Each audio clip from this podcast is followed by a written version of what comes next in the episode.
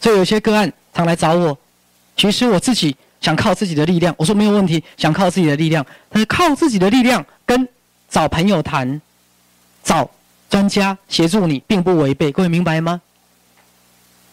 是的，没有人能帮你走你人生的道路。可是各位不要忘记，旁观者清。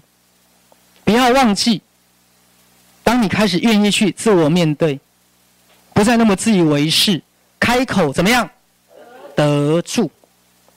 开口得住。所以我们的社会很多时候，我们缺乏一个开口得住的精神。好，我再讲一遍，进入心理层面、身心灵的探探讨，不是立刻来得到解决方法的。各位了解吗？身心灵的探讨不是速效，不是立马告诉你怎么做，回家立刻操作，不是的，它是一个过程。啊，像有一个忧郁症的个案来看我的门诊，看了一次，就开始说：“哎，我妈一直想要自杀，怎么办？”我怎么知道怎么办？该怎么办就怎么办呢？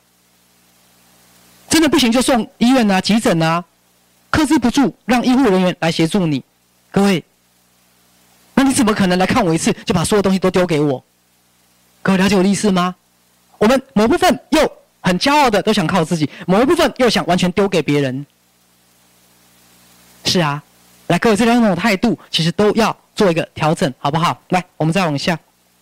好，刚讲如果通灵的资料啊，又是让一个人自觉优越啦，又是过度情绪化啦，表现出很多的憎恨啦。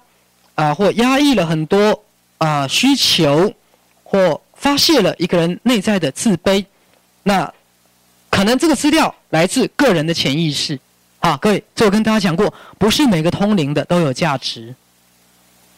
再次心法是让你觉得自己越来越棒，你不需要崇拜任何人，你最后是要去成就你自己。这样大家了解我的意思？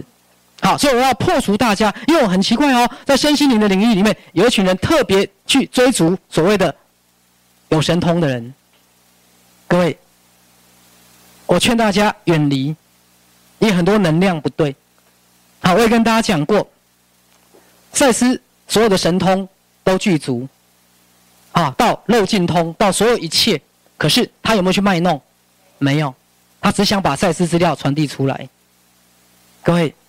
他说：“赛斯资料或赛斯课不是来表演的，不是来耍马戏的，不是来符合那些人的幻想或渴望，不是的。他是真的让大家回到自己的本心来。”